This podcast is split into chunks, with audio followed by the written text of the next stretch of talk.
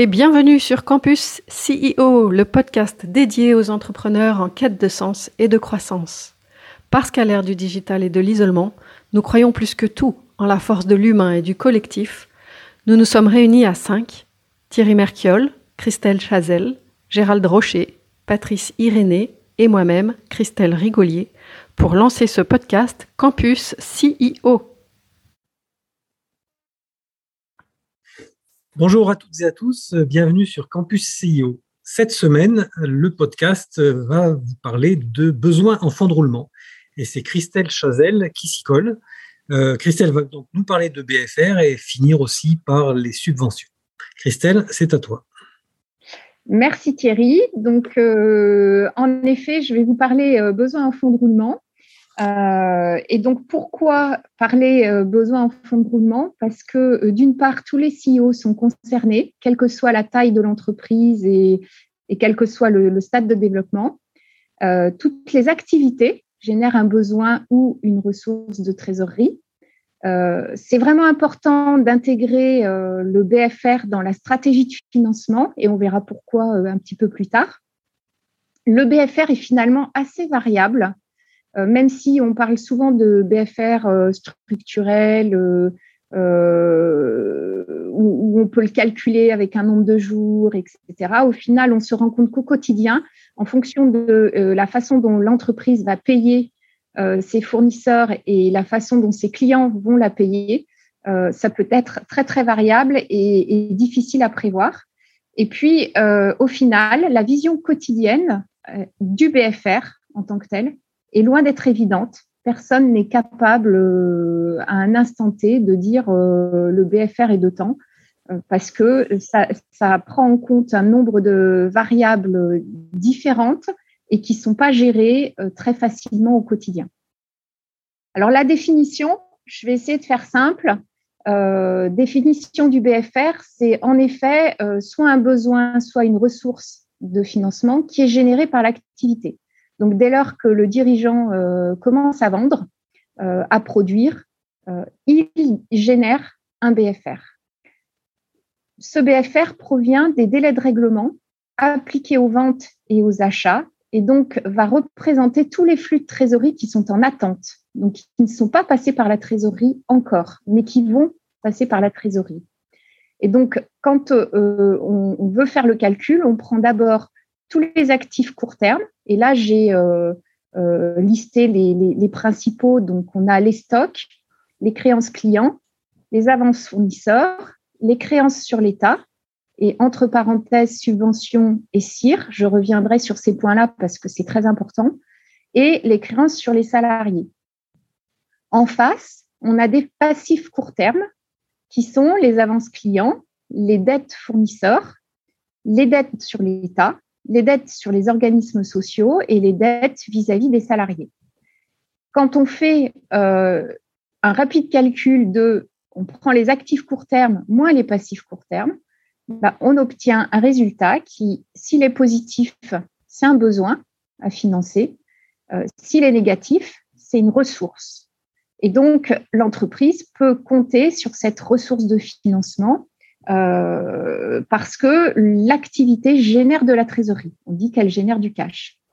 Euh, juste pour euh, les petits points de détail, le BFR est toujours calculé sur des valeurs de bilan parce que c'est une notion de bilan et donc TTC. La première année, on regarde quel est ce BFR et puis ensuite, on ne finance que la variation. Donc, les actifs court terme et les passifs court terme, bah, ce sont des, notions euh, qui ne sont pas facilement repérables euh, au quotidien, sauf si on a une compta qui est ultra bien gérée au jour le jour, euh, que tout est très très bien traité avec tous les flux, ce qui est loin d'être évident. Alors, ce que je vous disais, c'est qu'on touche au compte du bilan donc, euh, en effet, on a des impacts euh, sur le bilan et sur la trésorerie. Euh, là, quand on reprend, donc ça, c'est ma façon de représenter le bilan à chaque fois où je regarde uniquement cinq notions qui sont l'actif net, les capitaux propres, le BFR, les dettes et la trésor. En France, en fait, ce qui est important de comprendre, c'est que plus on est en haut du bilan, moins c'est liquide, plus c'est mobilisé et donc ça ne peut pas aller facilement et rapidement dans la trésorerie. Et puis plus on descend dans, le bilan, plus on arrive vers, du liquide et de la trésorerie. quand le BFR est positif, donc je donne juste un cas classique, euh, le BFR positif, bah, c'est l'exemple de beaucoup de sociétés, et notamment, par exemple, des startups euh, du numérique, qui, elles, vont avoir en effet des subventions, souvent du crédit d'impôt recherche, euh, des clients aussi. Tout ça génère un besoin important. L'autre cas inverse, où le BFR va être négatif, c'est le cas des supermarchés, qui est très très connu. Euh, où les supermarchés, euh, au final, leurs clients payent quasiment immédiatement, en tout cas si la rotation des stocks est, rapide, et euh, ils payent, le, supermarché paye ses fournisseurs à 45 jours. Donc, en général, les clients ont payé plus vite que les, les, dettes fournisseurs payées par l'entreprise. Donc, comment financer le BFR et, que peut financer le BFR en fait? Parce que euh, quelque part, on est sur des éléments court terme du bilan. Par contre, très souvent, vous entendrez dire euh, le BFR, il faut le financer par des capitaux stables. Pourquoi? Parce que finalement, c'est assez structurel. Euh, quand on a un BFR négatif, c'est que le modèle de vente a été créé dans ce contexte-là, donc souvent euh, les supermarchés, donc on est dans un modèle de vente où le BFR est négatif, les opérateurs euh, vont avoir aussi un modèle de vente où le, BFR peut être souvent négatif. Pourquoi? Parce que tous les abonnements sont payés un mois avant. Euh, donc là, il y, a, de la génération de cash qui se fait quand les abonnements sont en effet mensualisés et, payés d'avance. par contre, dans le cas des, opérateurs, euh, en face, ils ont un gros besoin d'investissement. Euh, et donc, les investissements, s'ils doivent faire venir, faire, intervenir des sous-traitants, bah là, il y a une notion euh, aussi de BFR qui se crée parce que leurs fournisseurs, s'ils arrivent à les payer tardivement, ils arrivent à rentabiliser relativement bien leur, activité. Donc, financement des ressources stables, on dit souvent que les capitaux propres euh, doivent financer le BFR, c'est-à-dire que euh, souvent les banquiers vous diront non, non, nous, on ne finance pas le BFR, euh, et c'est l'actionnaire. Plus on avance dans le temps, plus on a des outils de financement du BFR, mais ce n'est pas simple parce que ce sont des éléments assez variables qui sont difficiles à justifier et difficiles à quantifier. Dans les jeunes sociétés, dans les sociétés innovantes, euh, on se rend compte que les variations peuvent être énormes euh, parce que on a toute la logique à la fois du crédit d'impôt recherche et des subventions euh, où l'entreprise a besoin d'autofinancer avant de, récupérer de la trésorerie. Et, donc, quelque part, c'est un actif qui, est mobilisé au niveau du bilan et, si l'entreprise n'a pas la capacité de, le financer, euh, ben, elle manque de trésorerie. Je, passe justement à quelques problématiques classiques que, l'on rencontre dans les entreprises euh, où, euh, quelque part, on retrouve quasiment toujours les mêmes, les mêmes soucis. En forte croissance, le BFR devient structurel et il augmente proportionnellement avec le chiffre d'affaires. Donc, c'est très important de pouvoir faire des prévisionnels. Donc, beaucoup de dirigeants ont, des difficultés à faire des prévisionnels euh, parce que euh, on a toujours l'impression que faire un prévisionnel, ça sert à rien parce que euh, c'est toujours faux. c'est vrai que c'est toujours faux. Et, faire un prévisionnel, bah, c'est faire des choses approximatives. Mais par contre, ça donne quand même des, grandes règles. Et, et, donc, quelque part, prévoir son chiffre d'affaires et l'évolution de son chiffre d'affaires, ça peut donner une, logique euh, intéressante sur quel sera le BFR qu'on peut peut-être prévoir et, qu'il va falloir financer euh, justement selon la croissance. Alors, moi, j'ai l'habitude, quand je ne sais pas valoriser un BFR, très souvent, je prends X jours du chiffre d'affaires TTC. Le minimum étant de 30.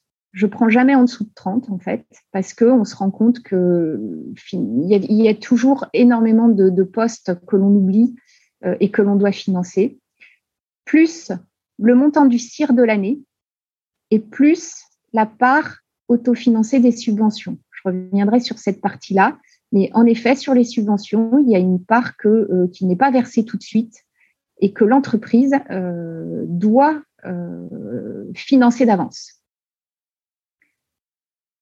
Donc ça, ça amène un point particulier qui est de dire, bah, chaque fois qu'on a une activité, euh, même si elle est favorable, on peut être en cessation de paiement assez vite.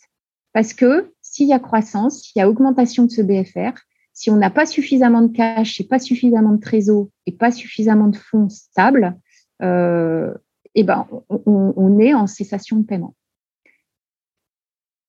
que faire justement euh, sur les, éléments principaux euh, de ce BFR Le point numéro un pour moi, c'est la relance client. Alors, elle est souvent négligée et, je vais insister sur un point que j'ai quelquefois du mal à, on va dire, à, comprendre, mais je le comprends bien. Hein. Euh, les relances clients dans les entreprises, personne ne veut le faire. personne ne veut le faire. pourquoi?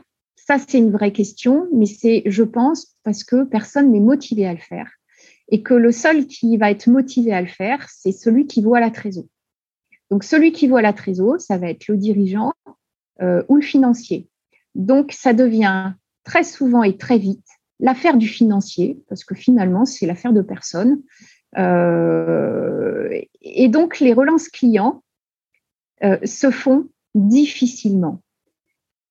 Et là, on a euh, une vraie problématique parce que plus on avance dans le temps, plus c'est compliqué, euh, plus on oublie. Euh, on a l'impression qu'on a vendu, donc de toute façon, c'est pas grave parce qu'on a vendu. Mais si l'argent rentre pas, on a un BFR qui est énorme et qui augmente dans le temps. Et, quelque part, on n'aura pas la capacité à récupérer les fonds facilement si on n'a pas fait des relances rapidement. Une vraie question, faut-il le sous-traiter? Moi, j'ai eu des cas où euh, j'ai pas pu mettre dans l'entreprise le réflexe de, faire relancer les clients parce que euh, les, commerciaux considéraient que c'était pas euh, pas leur boulot. Eux, ils étaient là pour vendre. Euh, les comptables, bah, ils relançaient, mais en fait, à chaque fois que qu'on relance, il y a un moment donné, euh, on nous dit ah mais non, mais nous on n'a pas payé parce qu'on n'est pas d'accord. Donc après il faut repasser le dossier aux personnes qui connaissent le projet, pourquoi ils n'ont pas voulu payer, etc., etc. Euh, donc le jour où vous le sous-traitez, j'ai tenté moi une ou deux fois. Euh, bah, le problème c'est qu'en fait vous avez toujours ces, sujets-là à traiter. Donc même le sous-traitant, s'il fait bien son boulot, euh, il y a un moment donné, non seulement il vous prend X% euh, du montant recouvré, mais en plus, il vous fait bosser, mais il ne vous le dit pas, bien sûr, quand il vous vend la prestation, parce que le jour où il y a un problème sur les contrats, bah, c'est l'entreprise qui doit intervenir. Donc là, j'alerte les dirigeants parce que euh, les dirigeants sont euh, dans le, souvent l'objectif d'aller vite, il faut faire de la croissance, il faut vendre, et c'est bien. Euh, mais par contre, cette relance client, si elle n'est pas traitée et, si on ne motive pas les gens dans l'entreprise pour le faire, ben, on cumule des dettes finalement, enfin en tout cas de la trésor qui rentre pas. On cumule de la trésor qui rentre pas et, ça, force à aller voir les banquiers plus vite, plus tôt, euh, et, on n'a pas cette capacité d'anticiper. Je mets juste euh, un petit point euh, super important pour les dirigeants qui sont dans un modèle SaaS, parce que j'ai eu l'occasion, moi, de, de, le traiter. Et le moyen le plus utile euh, en tout cas, dans un modèle SaaS, dans un modèle SaaS, c'est très très simple de relancer ses clients. Il suffit de mettre un système automatique. Dès que la facture n'est pas payée au bout de 15 jours, il y a un petit courrier qui part. au bout d'un mois, vous menacez de couper le service et je peux vous assurer qu'il n'y a pas de souci, les clients payent. Et ça, c'est, euh, euh, je l'ai testé, euh, c'est pas cher et les informaticiens savent mettre ça en place.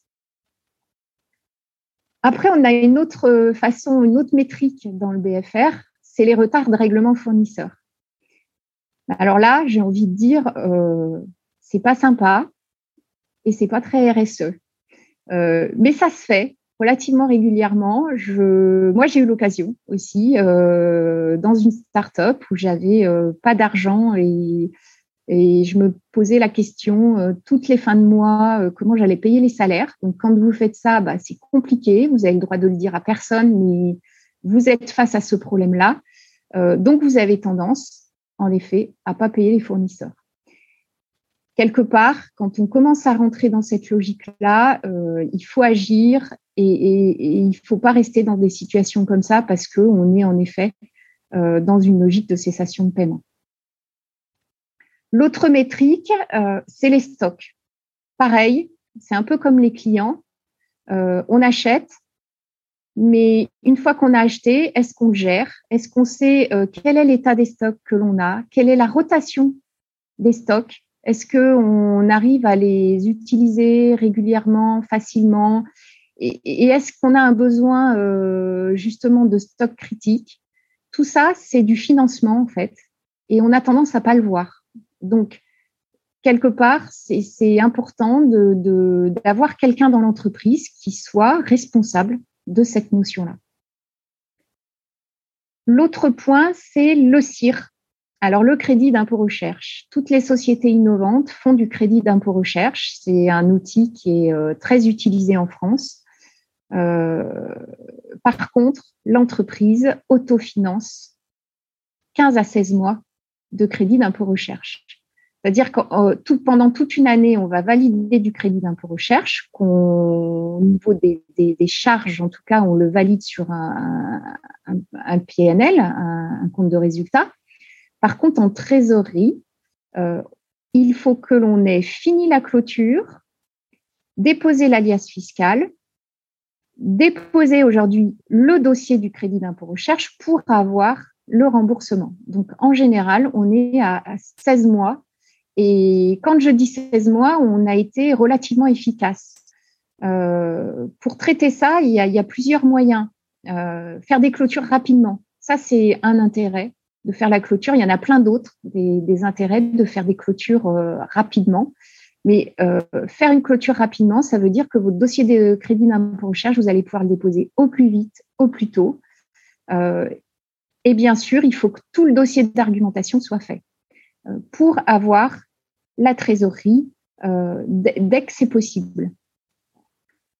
Au niveau du crédit d'impôt recherche, toutes les jeunes sociétés, celles qui sont PME au sens européen du terme, peuvent le récupérer à 16 mois. Toutes celles qui perdent le statut de PME au sens européen du terme euh, le récupèrent au bout de trois ans. Donc autant vous dire que euh, si c'est pas anticipé, ça peut poser euh, d'énormes problèmes. Et enfin, les subventions sont générateurs euh, génératrice de, BFR. Pourquoi?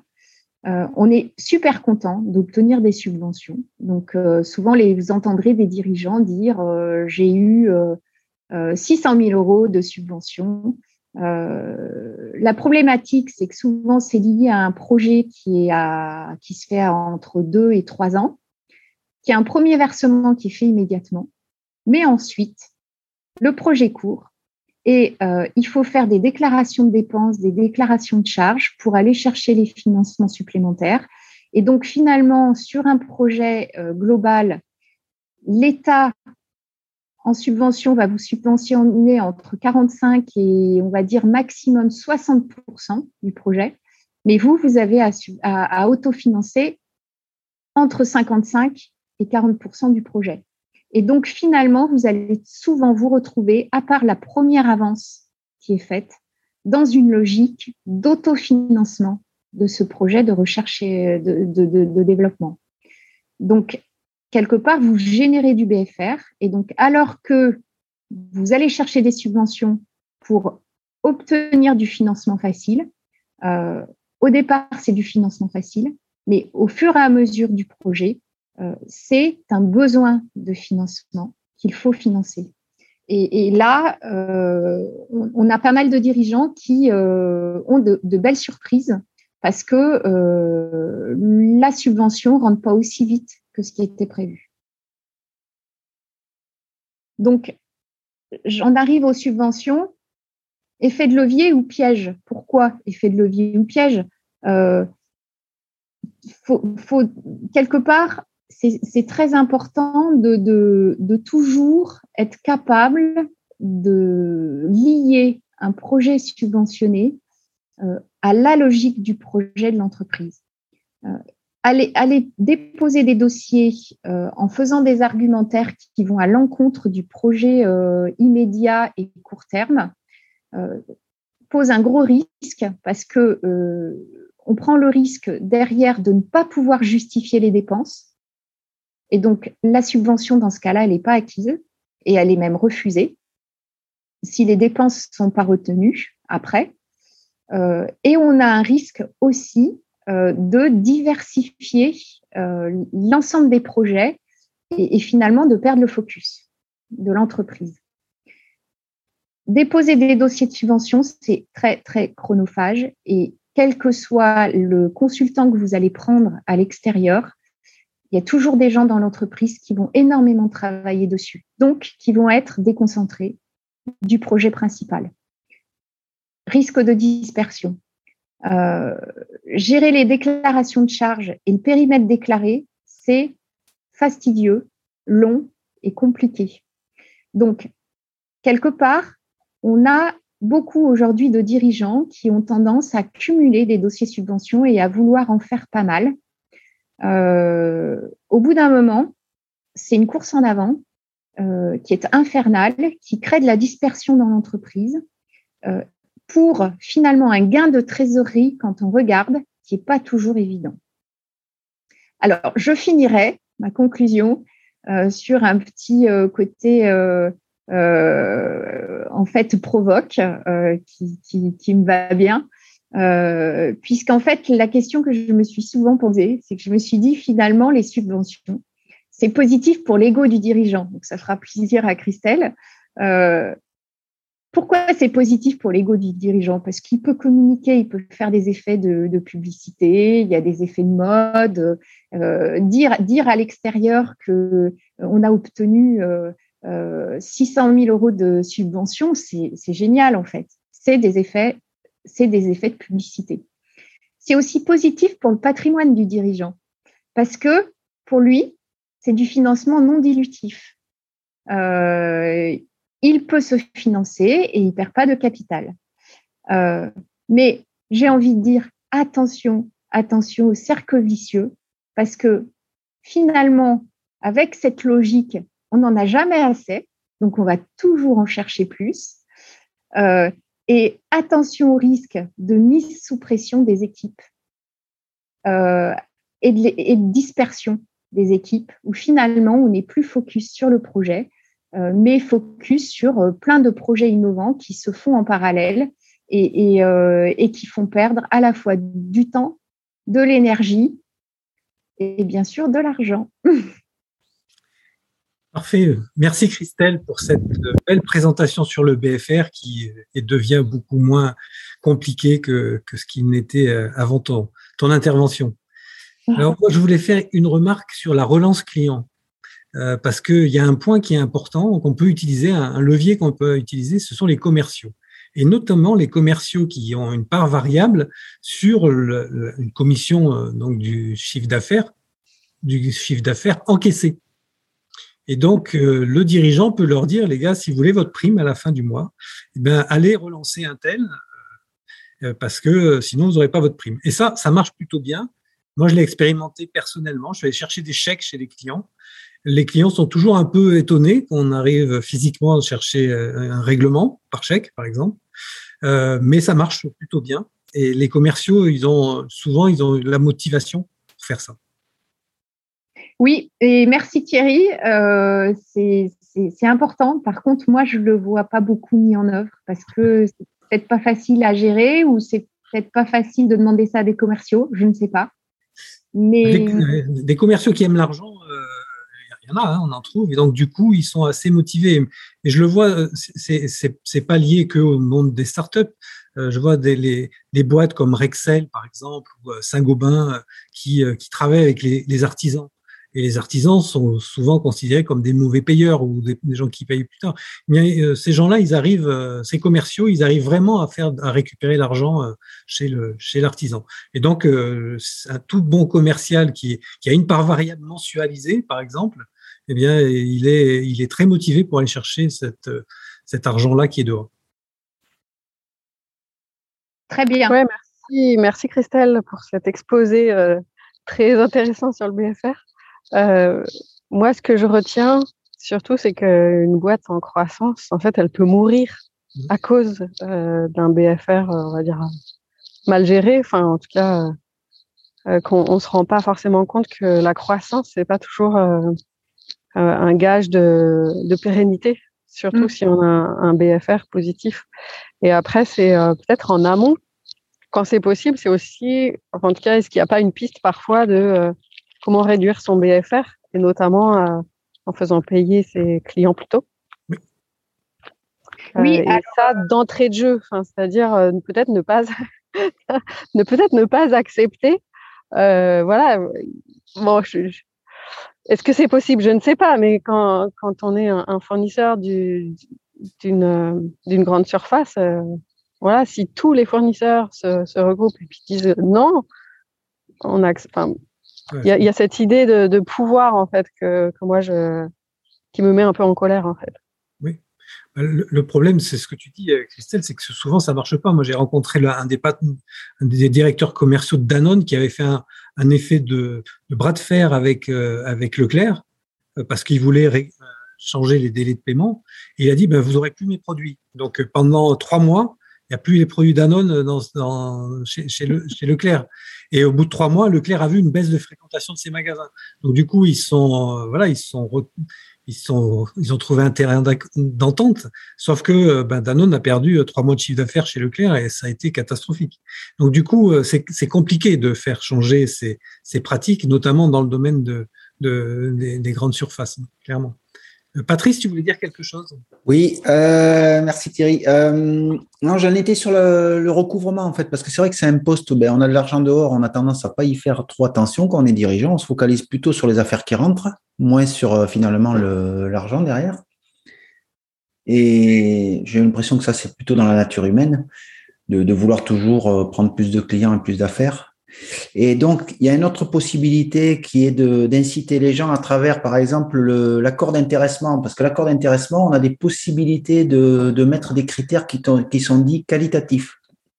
Donc, en effet, on peut mettre la finance, le recouvrement, un certain nombre de choses pour faire en sorte que les gens dans l'entreprise soient également concernés et se sentent concernés par le, le problème du BFR et du recouvrement.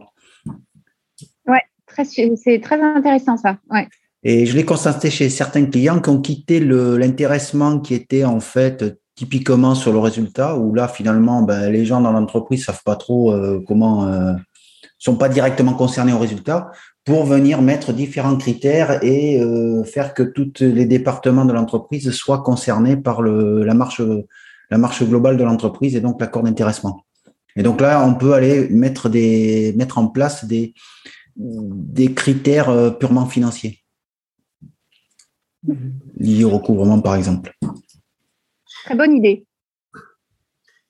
Et après, il y a autre chose qui m'a interpellée, en effet, dans, l'exposé, quand tu parles des subventions, c'est euh, euh, j'ai l'impression, en fonction des, des milieux dans lesquels euh, les sociétés évoluent, qu'il y a cet aspect subvention qui est genre presque plus important que d'obtenir des clients. Mais si l'entreprise elle a vraiment un service à offrir ou des produits qui intéressent le monde, en fait, elle peut se financer auprès de ses, clients ou futurs clients. Et j'ai l'impression parfois qu'on se trompe un peu de combat en essayant d'avoir des subventions à tout prix au lieu que, voilà, s'il y a une vraie raison d'être et que l'entreprise, elle rend vraiment un service au monde, en fait, elle va trouver ses clients.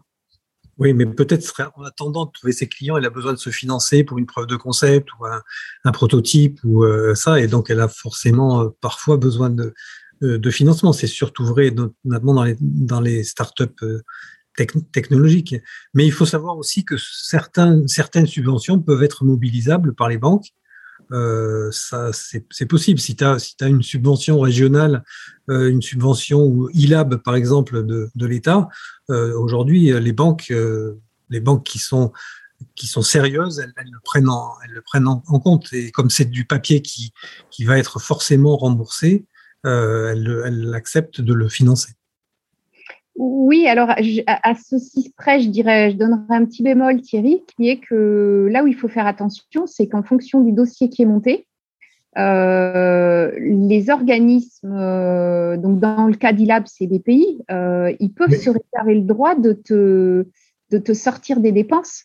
Donc en fait, ta, ta, subvention que tu reçois ou tu, on te dit tu as reçu 600 000 euros, si tu n'as pas eu la capacité de faire toutes les dépenses, tu n'auras pas les 600 000 euros. c'est juste. Hein donc, quelque part, si ça, tu ne le gères pas, et eh ben, tu crois qu'il y a 600 000 euros qui vont rentrer, mais non, il n'y a pas 600 000 euros qui rentreront. Et puis, tu as quelques dépenses où, si tu n'as pas fait ton budget correctement au départ, tu ne peux pas les intégrer. Mmh. Oui, euh, tu as raison. Il faut, être prudent, hein. faut être prudent là-dessus. Oui, il faut être prudent, mais faut, ça vaut le coup de négocier avec sa banque, voire de changer de banque, euh, de trouver une deuxième banque avec qui on, négocie ça. Hein, euh, moi, je le constate assez régulièrement. Et, euh, et suivant, effectivement, suivant le, le type de, de, dépenses prévues au CIR, il hein, faut, faut, faut, être, faut être convaincant. Il hein, faut avoir un bon dossier euh, crédit impôt recherche, par exemple, ou, euh, ou sur des subventions. Euh, une fois, sur ILAB, c'est un peu différent parce qu'il n'y a pas besoin de fonds propres, donc on peut mobiliser assez facilement. Enfin, en tout cas, voilà, c'est une des pistes, c'est d'en discuter avec son, son banquier. Mais moi, là où je suis étonné, c'est que les banques financent pas le BFR. Euh, je suis très étonné parce que, parce que quand même, c'est un truc quand même sans risque ou avec très peu de risque, finalement. Pas forcément, parce que c'est du court terme avec euh, des notions de risque relativement importantes. Quand tu prends euh, tous les thèmes qui sont dans le BFR, les clients, en fait, les banquiers n'ont pas la capacité de savoir si la créance, elle est justifiée, pas justifiée, si ce sera payé, pas payé. Euh, les stocks, il euh, n'y a personne qui est capable de savoir si les stocks sont en bon état ou euh, si euh, ils sont justifiés. le crédit d'impôt recherche, bah, tant que tu n'as pas de contrôle fiscal, tu sais pas. tu vois, enfin, les subventions, c'est pareil. Donc, ce sont des sujets qui restent, qui restent assez complexes. et c'est pour cette raison-là qu'on dit souvent que c'est à l'actionnaire de financer ça. Oui, j'ai un bon exemple là-dessus. Hein. J'ai accompagné un dirigeant qui faisait, euh, qui, euh, servait son produit était présent dans 100, 130 Leroy Merlin, d'accord? Euh, Donc dans une grande surface de bricolage, et il avait 500 000 euros de, de, découvert à la banque pour, gérer son stock. Et Castorama est venu le voir en disant mais nous on, on vous veut dans 150 magasins en Europe. Donc il est allé voir son banquier qui lui a dit ben non non moi, je finance pas une deuxième ligne à 500 000 euros. Donc, euh, alors qu'il avait un papier signé de la part de Castorama. Et donc, il a été obligé d'aller euh, lever des fonds et il n'y est pas arrivé. Et du coup, il n'a pas pu répondre à Castorama. Ouais, dommage. Dommage. Alors, en plus, avec un client qui, voilà, c'est, c'est pas un petit client, avec des engagements euh, de quantité, etc. Et donc là, je me suis dit qu'il y avait vraiment un vrai souci de la part de la banque de ne pas être capable d'ouvrir une deuxième ligne. Alors, si, ils lui ont ouvert une deuxième ligne de 50 000, euh, ce qui n'était pas suffisant. ok, bon, écoute, euh, ben, merci Christelle pour cette, euh, cette présentation. C'était très intéressant. Yes, merci Christelle. merci. Alors, à très vite sur Campus